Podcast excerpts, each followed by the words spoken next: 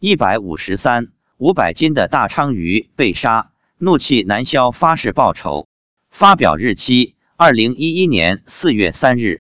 日前，媒体上出现了一则关于大鲳鱼的消息。据福州新闻网报道，五百斤的鲳鱼你见过吗？昨晚，在福州长乐路一家海鲜城，这条身长两米多的鲳鱼王周围站满了人。店员一称，好家伙！光鱼头就有一百五十二斤。据海鲜城的总经理介绍，为了把这条鲳鱼从店门搬到点菜区，二十多米的距离，四名店员足足抬了二十多分钟。该总经理说，一般的鲳鱼体长在二十厘米至三十厘米之间，体重在三四斤左右，这么大的鲳鱼极少见。他从事餐饮业二十多年了，也是第一次遇到。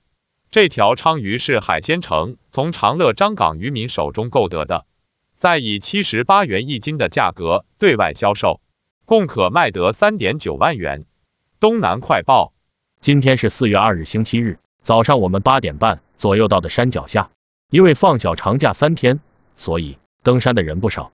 下山后，妻子告诉我，今天来了八九万鬼道众生，诸佛菩萨都来了，山两边坟墓里的鬼也都出来跟着听。他们平时都没听，今天有点乱，有的众生都跑到登山道上，还有新来的众生跑到登山道上抢登山者的东西，被地藏王菩萨叫住。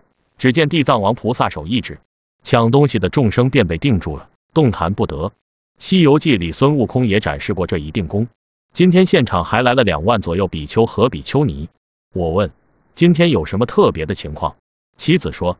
昨天媒体上报道的那条五百斤重的大鲳鱼也来了。见上述报道，这条大鲳鱼说，它不是鲳鱼，它是妖怪投胎转世，它生活在深海里，又没有影响别人，更没有害别人，却被人捕捞上来，被杀被吃，它要报仇。